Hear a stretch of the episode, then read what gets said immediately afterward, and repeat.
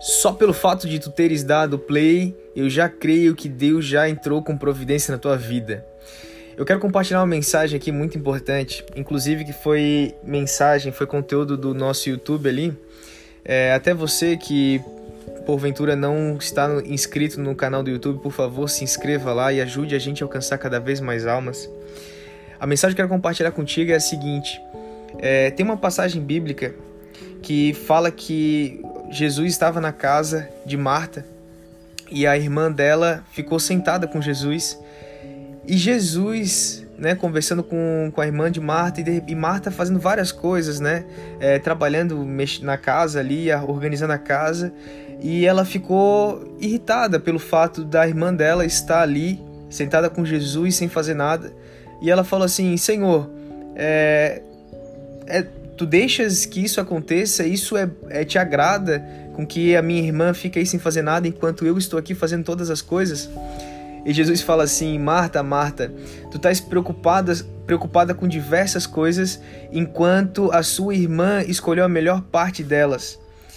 E o que eu quero te dizer é o seguinte: nosso dia a dia é sempre muito corrido, é sempre muito atarefado e a gente acaba se esquecendo de Deus, né? Se esquecendo de se conectar com Deus, lendo a Bíblia, né? Levantando um clamor ou até mesmo fazendo, ouvindo uma música, um louvor para Deus, né? Se conectando de fato com Deus. A gente sempre deixa Deus em última opção. A gente fala assim: não, eu vou resolver essas coisas aqui e depois à noite lá eu oro com Deus. Ah, que depois eu faço. Deixa eu te dizer uma coisa: quando a gente bota Deus, Jesus Cristo, como a primeira parte do nosso dia, todo o nosso dia é abençoado. Não estou dizendo que você não vai passar por luta, não estou dizendo que você não vai enfrentar aflições, porque na Bíblia já diz que no mundo passaremos por aflições, mas que a gente deve ter bom ânimo, porque Jesus já venceu o mundo. Isso está escrito na, escrito na Bíblia.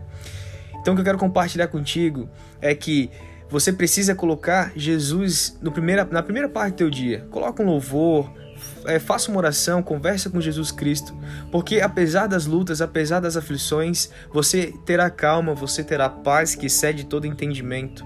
Amém? Que Deus abençoe o teu dia que Deus abençoe a tua semana e que a gente se encontre cada vez mais vezes e, se você puder, compartilha para honra e glória do nome de Jesus Cristo. Amém? Deus te abençoe fortemente.